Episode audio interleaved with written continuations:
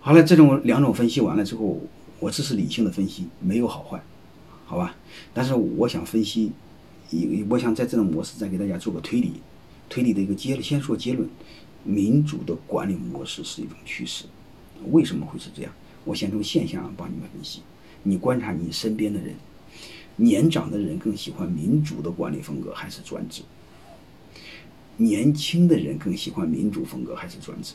你把它理解为啊两个理解：年轻的老板和年长的老板更喜欢民主还是专制？还是年轻的员工更喜欢民主还是专制？好吧，你这么细这么理解，嗯，两类。还有一个人再分析，就是低学历的老板和高学历的老板。他更喜欢民主这种管理风格，还是专制的管理风格？还有一个就是，低学历和高学历的员工更喜欢民主的和管理风格，还是专制的管理风格？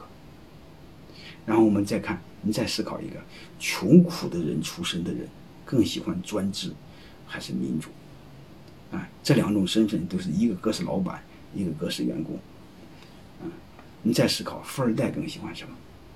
他有一个传统企业的管理方式是什么企模式，更是民主还是专制？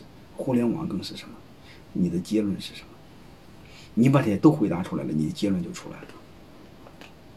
其实这个太简单了，因为他这个你能看出来，是吧？你比如年龄越大的人，不管他是老板还是员工，都喜欢专专职；你越年轻的人，不管是老板啊还是员工，都喜欢民主。特别是八零后、九零后，你会发现他骨子里没有权威，他骨子里挑战权威。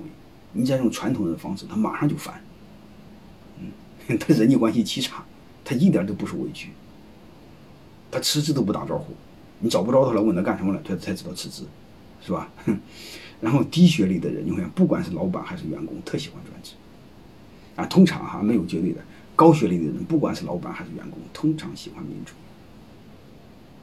啊。穷人家出身的人，你会发现，通常不管是老板还是员工，特喜欢专制；富二代出身，不管老板还是员工，特喜欢民主。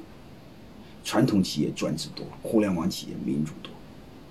但是你的企业想变成优秀，你的企业想应对未来，你想找更优秀的员工，是吧？你想找更年轻的员工，你会发现，你不得不的选择。就是民主的趋势，就是你企业内部的管理风格是民主的手民主的模式，这是你不得不的选择。要不然的话，你的企业你会，你即便是老板，不管是年龄大还是年龄小，好吧，年轻你可会更更更容易这个理解民主。你即便是年龄大，你话你也不得不选择，不然你手下一帮小狗腿子，啊，一帮低学历的人。你说你的企业怎么会有未来？对吧？所以你你你你你不得不的选择，当然了，就是我刚才说那个不矛盾啊，就你刚创业阶段那个阶段，你采用专制是能理解的。我我说的还是通用的，就是过了生存期，正常的管理风格，好吧？所以我想认为是一种趋势，但是我们的现状我们看看一下，好吧？我们现状我们做怎么选择？啊，我还是在做没，因为它没有绝对的嘛，我给大家做一个分析。我们决策前，决决策的时候最好民主；决策之后干的时候一定要专制。这样的话，决策民主是准确率高，决策之后呢，干的时候呢效率高，对吧？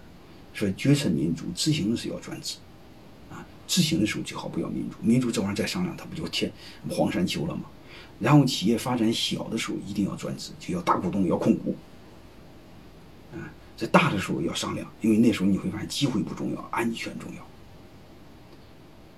啊，还有一个是投前专制，投后民主，啊，但是投钱也有有这个风投钱啊，做投资的也一样的事啊，我们都思考这个是没有绝对的啊，啊，因为做投资的时候，你投后的时候，管理的时候，我们要几几个人一块一块民主，是吧？投钱的时候，你自己的钱你可以自己说了算，你可以这么理解，好吧？但是别人的钱你要大家一起说了算，啊啊，大概就这个利益是吧？